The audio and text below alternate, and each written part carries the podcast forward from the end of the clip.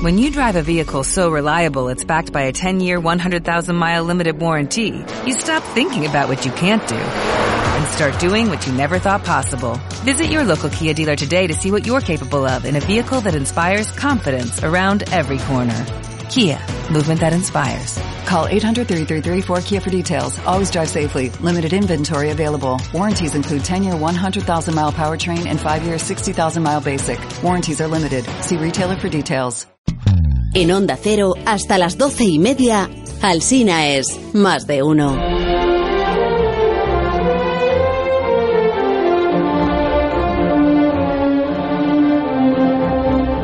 Lo de Aparici cada semana es una aventura, ¿eh? Pues es sí, una es un aventura poco y caótico es, sí, esto. es un caos él en sí mismo. Mira, ha dejado instrucciones en un post-it. De un posit. Un post-it. ¿Por os- Qué poco moderno es esto. ¿Por qué os saltáis la T de post-it? Post-it. Que dice... Un posit. Dice, hoy estoy fuera, hoy estoy fuera. Llamadme, por favor, a la unidad móvil. Pero con el prefijo del perro grande, por favor. El perro grande suena a lenguaje en clave. ¿eh? Bueno, tú llama a cobro revertido, Carlos. Sí. No vaya a estar muy lejos el perro ese o lo que sea. No sé qué quiere decir, pero que, No sé. que le llamen. Producción, por favor, marque, mar- marquen ustedes el... pues cualquiera de los 15 que están ahí en producción, que marque el teléfono, el número que ha dejado El perro grande. Alberto. Estamos estableciendo ya la comunicación. Alberto, buenos días. Perro grande llamando a tortuga pequeña, perro grande llamando hola, hola, ¿qué tal? Eres ¿Qué tal? tortuga pequeña, Carlos. No sé qué Bueno, decirte. ¿Qué es lo Bueno, una del, tortuga. qué es lo del Es un- perro grande? Pues es que, es- ¿qué va a ser? Hombre, es todo broma, es la constelación, ¿qué va a ser? La constelación del perro. Ah. Grande. Eh, bueno, bueno, a ver, te- es que te quieres poner técnico, ¿no? Técnicamente se llama canis mayor en Ahora latín, sí, ¿no? es claro. Ahora, ahora ya lo ¿Verdad? entiendes. Pero no hace falta ponerse así. Bueno, si quieres podemos coger una cosa intermedia, le podemos llamar can mayor, que suena así como renacentista. Más bonito, y mucha- claro que sí. Can mayor. ¿Y qué se te ha perdido a ti en esa constelación? Cuéntame. Bueno, pues eh, es que hoy quiero animar a nuestros oyentes a que miren al cielo, ¿no? A ver si ya se empieza a notar que esto es una sesión, una sección de astronomía. Porque ahora que ha llegado la primavera, resulta que esta, esta constelación del Can Mayor se ve en todo su esplendor en las horas siguientes a la puesta de sol. Si nuestros oyentes miran al sur, la van a poder ver allí, ¿no? Vale. Entonces, para animar a los oyentes a que miren al cielo desde la Tierra, tú te vas a hacer kilómetros con la unidad móvil por ahí fuera. O sea, como si el diésel no saliera gratis. Con lo A que ver, chupa la unidad móvil galáctica esa que tú tienes. Bueno, te voy a dar una alegría porque hoy no me he ido nada, nada lejos. Eh, estoy, bueno, mira, en lugar de contártelo, que, que te lo cuente la música mejor. Fran, dentro sintonía de nuestro viaje. Mira qué bonito. Ya, pero tú no estabas en Camp Mayor. Esto parece las mil y una noches. Es que precisamente estoy en un lugar que tiene mucho que ver con un lugar de Oriente. Estoy en Sirio. Sirio En es la Sirio. estrella. Sirio es la estrella más brillante del cielo, por eso quiero que nuestros oyentes la miren, ¿no? Aprovechando que ahora todavía se puede ver. Bueno, la estrella más brillante después del Sol, desde luego. Eh, esta es una estrella que ahora mismo la tenemos cada tarde y que además hay que ponerse y mirarla porque es muy bonita. Recuerden los oyentes que está en el sur, es blanca, muy brillante y muy muy bonita.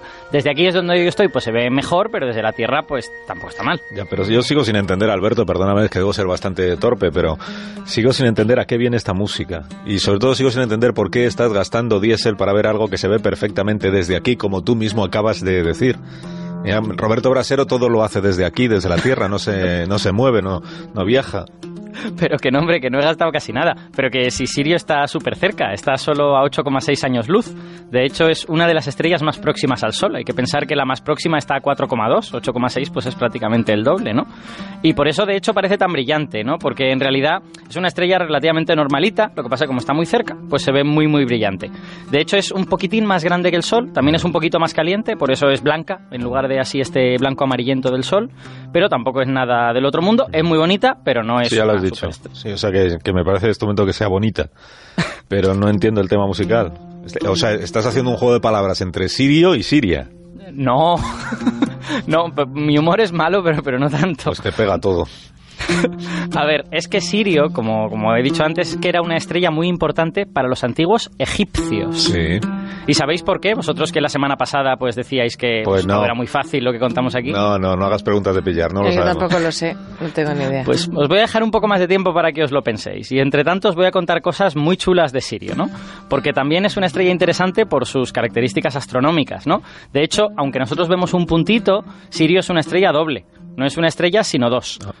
Ah, Bueno, en realidad digamos que una y media. La, la segunda es, es- no, es del todo una estrella, ¿no? A ver, ¿te puedes aclarar, por favor, que la sección es divulgativa? ¿Es una estrella, son dos estrellas o es una estrella y media? Parece mentira Eh, que estés ahí tú viéndolo con tus propios ojos. A ver, son dos estrellas. Lo que pasa es que una es normal, esta que es un poquito más grande que el Sol, y otra es muy, muy pequeña. La, la normal es, es esta que es de color blanco y tal, se llama Sirio A. La A es porque es la componente principal, digamos. Y la segunda, pues, pues para que veáis, eh, en lugar de ser un poco más grande que el Sol, es del tamaño de la Tierra, ¿no? Y de hecho, ni siquiera tiene reacciones nucleares, ni siquiera tiene fusión nuclear en el, en el núcleo y todo eso. Por eso digo que es media estrella, ¿no? Sirio B, que es como se llama, eh, en realidad es una especie de cadáver de estrella, entre, entre comillas, ¿no? Es lo que llamamos una enana blanca. Lo que, es lo que queda del núcleo de una estrella que murió en este caso hace 100 millones de años. Esa, esa estrella, que ya no podemos ver, pues agotó su combustible y digamos que todo el gas se le escapó al espacio. Es como si la estrella se, se evaporara literalmente, ¿no? Y lo único que queda ahora es Sirio B, es el núcleo de esa estrella, que es esta cosita pequeñita, pero extremadamente caliente y que está en órbita en torno a Sirio A y orbita cada 50 años. Vale. Me está interesando mucho de decirte la sección esta semana, ¿eh? a diferencia de. Pero, pero estoy intrigado con la música egipcia y he ido a mira en Google, aprovechando que tú no me ves, estás lejos. Mira en Google. Y- Pero Carlos, eso es trampa. Sí, es trampa, sí. Si quieres Eh, contarlo tú, lo cuentas tú, si no lo voy a contar yo.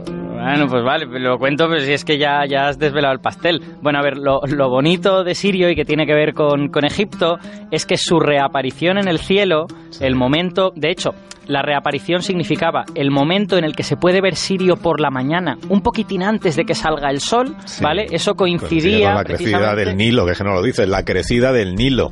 Ay, pero eh, si es que si ya lo- esto ya no tiene mérito ni, ni interés ni nada. Bueno, pues la, la cuestión es que este evento celeste, eh, que lo habrás visto también en internet, se llama el orto helíaco, que es un que es un nombre así Suena suena un poco raro. Un nombre feo, eh, un nombre Sí. bastante feo. Es un nombre feo con avaricia, pero se llama así a ese momento en que un astro sale un poquito antes que el Sol y luego ya inmediatamente sale el Sol y ya no lo ves.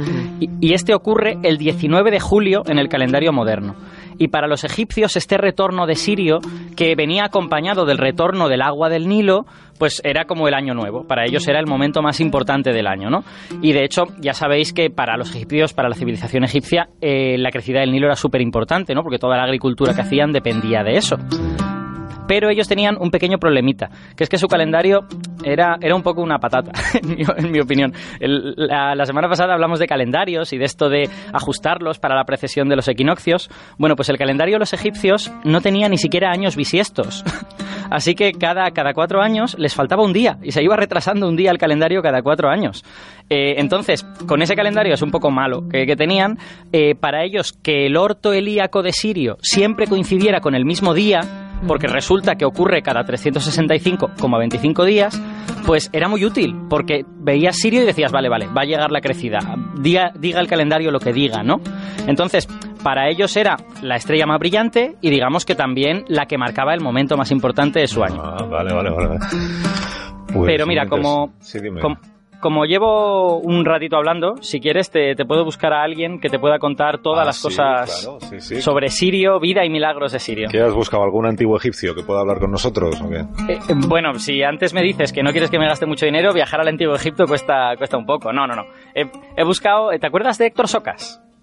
No. Sí, el de Tenerife. Bueno, yo soy sincero. yo- Ah, que está en una emisora de Canarias, seguro, eso sí. Claro. Están todos los físicos y astrónomos de El- España están en. Canarias. Sí. Pues sí, muy simpático, es verdad, sí. Sí, bueno, pero hay muchos simpáticos en Tenerife, Héctor no es el único. Pero él es astrofísico, experto en física solar en el Instituto de Astrofísica de Canarias Sí. y efectivamente está en Tenerife. Héctor, buenos días. Hola, buenos días Alberto Hola. y Begoña. Y no, ¿Qué no me acuerdo quién es la otra persona. Oh. Ah, ¿Ves cómo este era el simpático? Hola Héctor, ¿cómo estás? Hola, hola, ¿qué tal? Bien. Pero Alberto, llevas todo el rato hablando de Sirio y Héctor es experto en el sol, o sea que, a ver, Sí, pero a ver, eso tam- también es que con lo que paga Parisi tampoco nos podemos poner exquisitos. O sea, yo allí, en, a ver, yo, yo allí en el Instituto de Astrofísica yo soy el que tiene menos caché. Eh, es para lo que daba. Eh, Oye, a ver, los hay mejores, pero, pero claro, cuesta más. Entonces, Sirio es la estrella más brillante del cielo, pero ha dicho Alberto también una de las más cercanas. Eh, o sea, ¿habrá, ¿hay otras más brillantes o no? No es un poco trampa esto de es la más brillante, pero porque es la que tenemos más cerca. Sí, lo que pasa es que, claro, con las estrellas, el brillo con, la- con el que nosotros vemos las estrellas depende de cuánto de brillante es y de a qué distancia está. Y además con las estrellas pasa una cosa curiosa, que es que eh, la gran mayoría de las estrellas son estrellas pequeñitas y débiles que apenas las podemos ver a simple vista, ¿no? Eh, las enanas rojas son las más abundantes.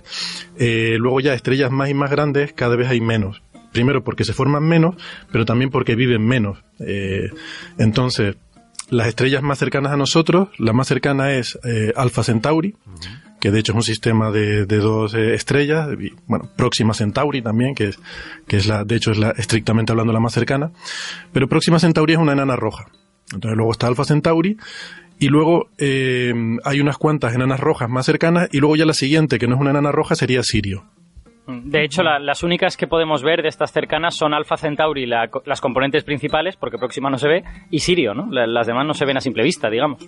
Exactamente, porque como digo, hay muchas enanas rojas en la galaxia, pero la mayoría de ellas no, eh, no se pueden ver a simple vista. Y si está, si está tan cerca, no podemos mandar una sonda de esas que os gusta a vosotros una- Oh. para así examinarla de cerca. Pues esa es una esa es una muy buena pregunta porque además ahora estamos en una época en la que está muy de moda el proyecto este de Breakthrough Starshot que es un, es un proyecto muy chulo que consiste en intentar mandar una sonda a, a otra estrella, ¿no? El, el objetivo que se ha pensado es Próxima Centauri porque es la que está más cerca y, y la idea de, de este proyecto es eh, utilizar, es que la sonda sea muy muy pequeñita, sería un chip básicamente, con una especie de vela que sería impulsada por un, un megaláser, ¿no? Que la empujaría y podría acelerarla a pues un tercio de la velocidad de la luz, una barbaridad. Y entonces eh, la idea de este proyecto sería intentar llegar a, a Próxima Centauri en digamos 20 años o algo así, ¿no? ¿Qué pasa? Que mm, es- la idea es buena, pero claro, mm, luego no hay forma de frenarse una vez que llegues allí. Entonces, esta vela va a pasar por allí como un tiro. Eh, no sabemos muy bien lo que va a poder ver después de 20 años. Se hará alguna foto movida. Saldrá fatal, saldrá fatal aquello. Sí, Eh, eso claro, sí nos estropea por el camino, por otro lado. Suponiendo que llegue, claro. Eh, o sea, que puede ser un poco frustrante la cosa. Yo voy advirtiendo desde ya, ¿vale? Mm, entonces, hay otra gente que tiene otras ideas que dice, bueno, mm, ¿por qué no hacemos otro, otra misión que sea un poco diferente en el cual vayamos y nos frenemos y nos quedemos ahí en la estrella? Y eso lle- llevaría más tiempo, pero a lo mejor sería más interesante. Y entonces, lo, lo curioso es que si queremos hacer esto, eh, sería tardaríamos menos en hacerlo yendo a Sirio que yendo a Próxima Centauri. Y la razón es que para eso necesitaríamos frenarnos con la propia luz de la estrella. Y como Próxima Centauri es tan debiluchita, eh, tiene muy poca presión, mientras que Sirio, que es una estrella grande, eh, Sirio es 25 veces más brillante que el Sol, eh, Sirio A. Entonces nos frenaríamos mejor y podríamos hacer el viaje más rápido porque vamos a frenar mejor al llegar allí.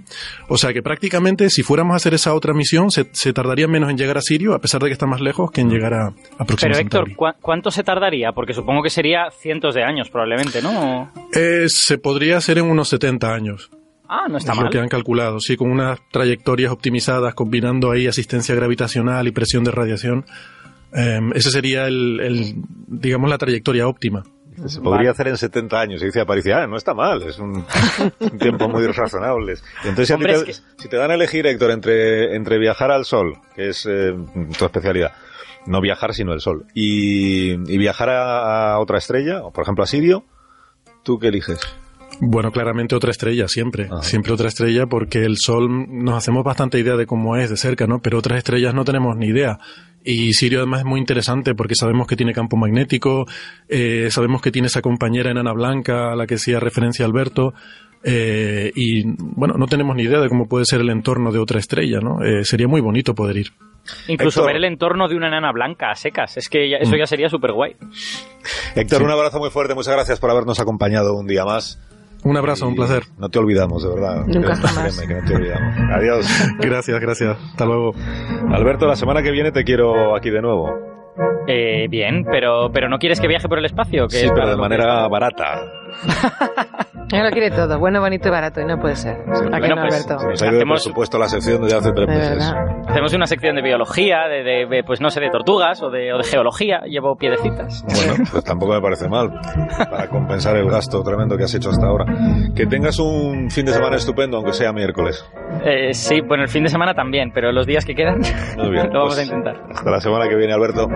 Chao. Alberto a París y en órbita, como cada semana aquí en Onda Cero. 11 y 32, una menos en Canarias. Más de uno en Onda Cero. Donde el Sina.